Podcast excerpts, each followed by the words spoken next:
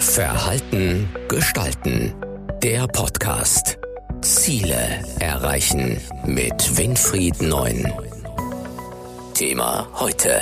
Chef, das geht so nicht. Warum schonungslose Offenheit im Team mehr Leistung bringt. Warum ist eine offene Kritikkultur wichtig für das Unternehmen? Eine offene Kritikkultur ist eines der größten Probleme in deutschen Unternehmen. Bewusst in deutschen Unternehmen, weil ich auch in meiner 30-jährigen Beratererfahrung viel in Ausland gearbeitet habe und dort sehr viele positive Erfahrungen, gerade in Frankreich, gerade auch in Italien machen konnte, wo Kritik einen ganz anderen Stellenwert hat als in Deutschland. Was immer alle verkennen, ist, dass unser Gehirn so aufgebaut ist, dass wir nur über Fehler und Kritik deutet ja und zeigt ja Fehler auf. Nur über Kritik können wir damit Fehler auch erkennen und wir lernen eben nur über Fehler. Der Herr Professor Kuhl, der das in Osnabrück intensiv erforscht hat, hat gezeigt, dass wenn Menschen Fehler erkennen und Fehler sehen, dann befinden sich in dem sogenannten Objekterkennungssystem. Das ist ein System, wir nennen es Art Inner Controller. Der innere Controller hat die Aufgabe, Soll-Ist-Vergleiche zu machen und ständig zu überprüfen, ist das jetzt richtig, was ich mache, oder ist es falsch? Und das bewusst, aber auch eben intuitiv, äh, also unbewusst. Und wenn dieser innere Controller, also dieses Objekterkennungssystem erkennt, hier stimmt was nicht. Da gibt es zwei Verhaltensmuster. Das eine ist wie eine Art Todstellreflex, das heißt, ich verdränge das, ich will gar nichts von dieser Kritik wissen und ich will gar nichts von diesem Fehler wissen.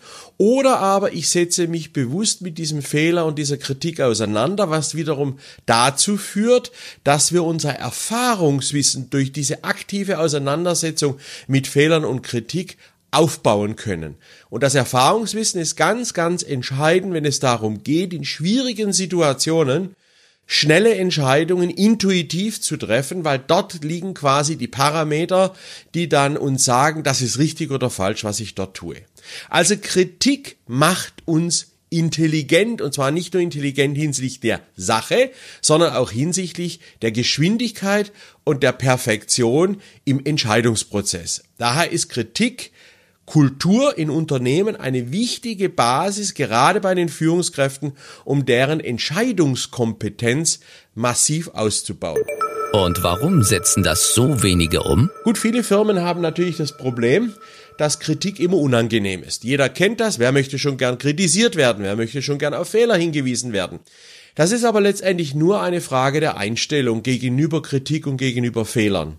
Fehlern wird oftmals untersagt, dass das ein Versagen ist. Das heißt, wir haben eine Versagensangst, eine Angst davor, dass andere uns auslachen, dass wir als nicht kompetent angesehen werden, dass wir als Loser dastehen. All das sind Dinge, die dadurch ausgelöst werden. Ursächlich dafür ist eben nur eine Frage der Einstellung. Wenn wir Fehler und Kritik als Chance erkennen, als Chance erkennen, uns weiterzuentwickeln und nicht als persönlichen Angriff auf unsere Kompetenz, auf unser Image, dann würde sich das ändern. Aber genau dieser Kulturwandel ist das, was in Deutschland extrem schwer fällt, weil immer noch leider, und das, obwohl es schon seit vielen Jahren durch Trainer auch durch mich als Coach immer wieder anders gewünscht, gefordert und trainiert und gecoacht wird, ist immer noch die Suche nach Schuldigen, wenn irgendwas schiefläuft, die Prämisse Nummer eins statt dass man nicht nach Schuldigen, sondern nach Ursachen sucht,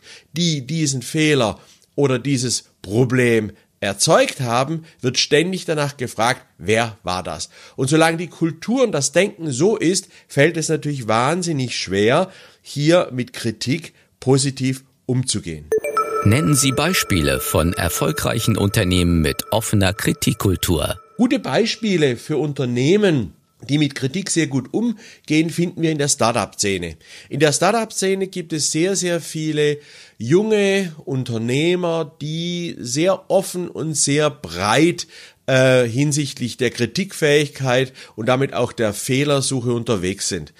Weil die Startup-Unternehmen haben eine andere Philosophie als die etablierten, in Klammern Oldschool-Unternehmen, äh, die schon zig Jahre existieren. Startups leben davon, dass sie ausprobieren, dass sie Prototyping produzieren. Also sie machen nicht alles zu 100, 120 Prozent perfekt fertig und gehen erst dann an Märkte, Kunden oder Partner heran oder Investoren, sondern die trauen sich schon mit einem halbfertigen Konzept, mit einer halbfertigen Lösung im Internet aufzuschlagen, mit einem neuen Programm, einem neuen Angebot, um es dann systematisch in der Interaktion mit den potenziellen Kunden weiterzuentwickeln. Und das setzt natürlich eine ganz andere Kritikfähigkeit und Ausrichtung in, hinsichtlich Fehlern voraus. Denn da kommen viel Kritik und da kommen auch viele Fehler, aber die sind eben für die Startups quasi das Salz in der Suppe, dass sie sich damit ihre Unternehmen weiterentwickeln können. Denn die Weiterentwicklung des Unternehmens basiert auf dieser Interaktion und dieser Kritik, die dort ständig erzeugt wird. Daher kann man Startup-Unternehmen als die kritikfähigsten nennen.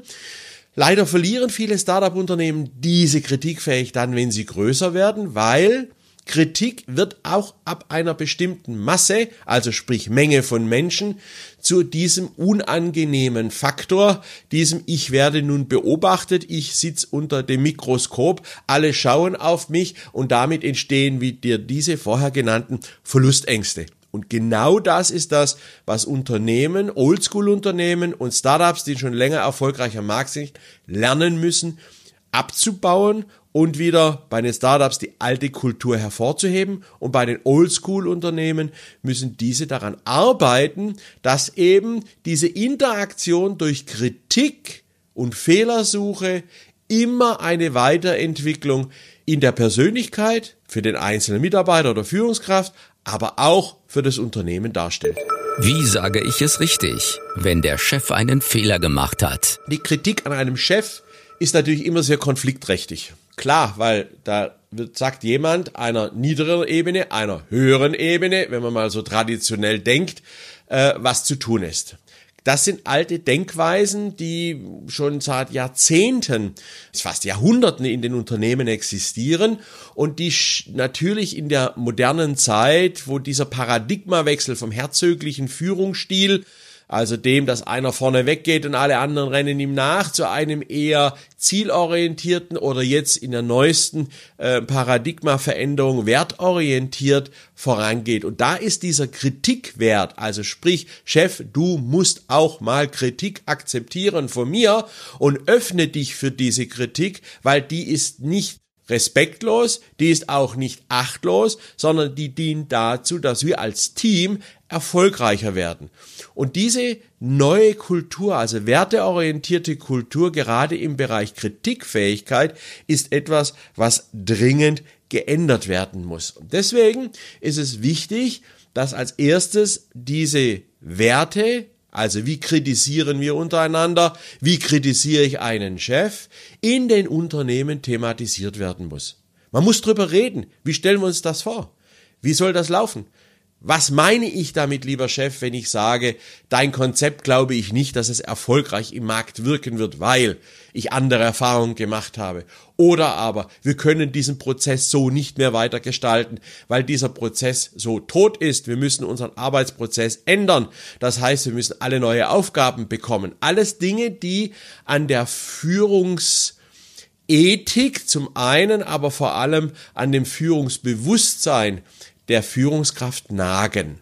Und dieses Nagen muss thematisiert werden, weil es ist kein Nagen. Es ist ein gemeinsames, erfolgreiches Weiterentwickeln. Es ist eine Art Social Prototyping, was dort in den Unternehmen realisiert werden muss. Und für den Chef selber bedeutet das, dass er natürlich seine Einstellung gegenüber dem ganzen Thema Kritik von Seiten der Mitarbeiter ändern muss. Und hierfür habe ich für die Chefs drei, glaube ich, ganz gute Tipps, damit sie da ihr Verhalten besser gestalten und einstellen können. Das erste ist, Kritik muss man immer aus der Sach orientierten Seite sehen und darf nie als persönlicher Angriff definiert werden. Sollte der Mitarbeiter dies aber so formulieren, dann ist es rechtens darauf hinzuweisen, doch bitte sachlich zu kritisieren. Denn der Mitarbeiter möchte auch sachlich kritisiert werden. Das heißt, Tipp Nummer eins ist, immer die Sache in Vordergrund stellen. Tipp zwei: Kritik in Ruhe anhören und dann aber gezielt hinterfragen, um die Inhalte besser zu verstehen. Das heißt, die Führungskräfte müssen Fragen stellen hinsichtlich der Kritik und nicht aus ihrem ersten Impuls heraus dieser Reizwörter, die da entstehen, beleidigt zu sein, sich zurückzuziehen oder gar aggressiv zu reagieren.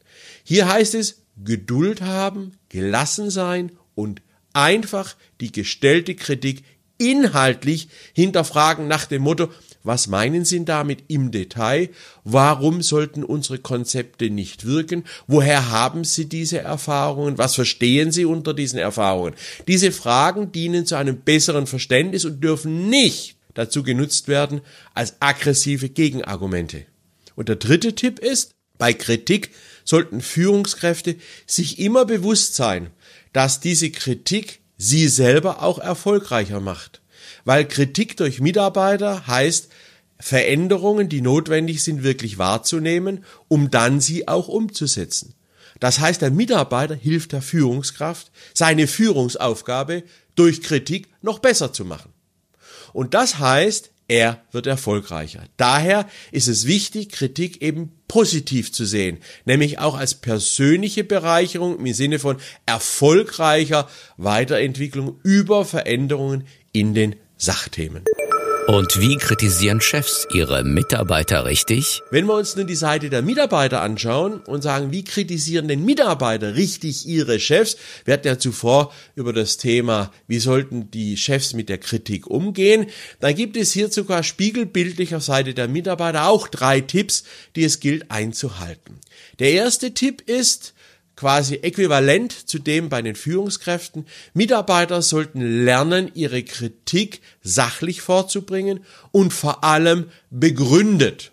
Begründete Kritik ist immer sehr sachlich zu verstehen und auch leicht nachzuvollziehen für die jeweilige Führungskraft. Daher Tipp 1, der Sache wegen kritisieren und diese aber auch sehr begründet. Also vorher nachdenken wenn man kritisiert den Chef und nicht aus dem Impuls heraus, aus einer eigenen Stimmung heraus die Kritik äußern.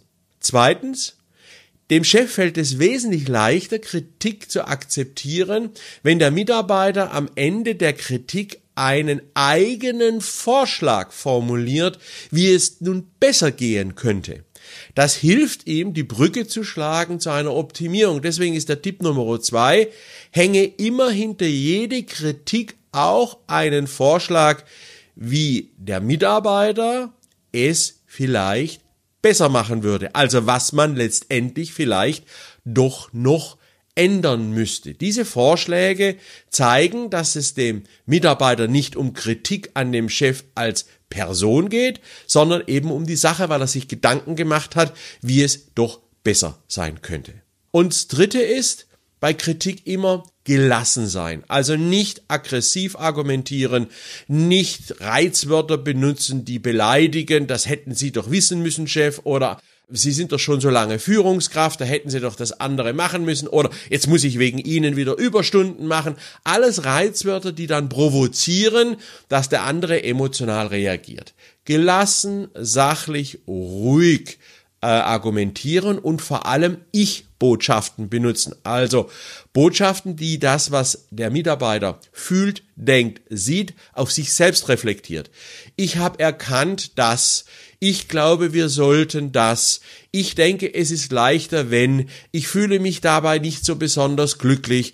Oder ich könnte doch anders damit den Dingen umgehen, wenn. Das sind alles Formulierungen, die helfen, einen Angriff durch eine Du- oder Sie-Formulierung, Sie sollten doch, Sie müssten doch wissen, Sie haben doch erkannt, Sie wissen doch, dass der Markt anders da funktioniert. Da kann dann die Führungskraft nur diesem Angriff entgegenwirken, indem sie selber zurückschießt. Und das wollen wir ja vermeiden. Und wenn nun alle beiden Seiten diese Tipps berücksichtigen, bin ich mir sicher, dass sie ihr Verhalten so gestalten können, dass Kritik zu einer Chance wird, zur A sachlichen Weiterentwicklung eines Unternehmens, aber auch zur persönlichen Weiterentwicklung von Führungskraft und Mitarbeitern. Das war Verhalten gestalten. Der Podcast für Innovation, Führung, Resilienz und Digitalisierung. Weitere Informationen zu diesen Themen und zu Winfried Neun finden Sie im Neuen Zeitmagazin auf der Webseite verhaltengestalten.de.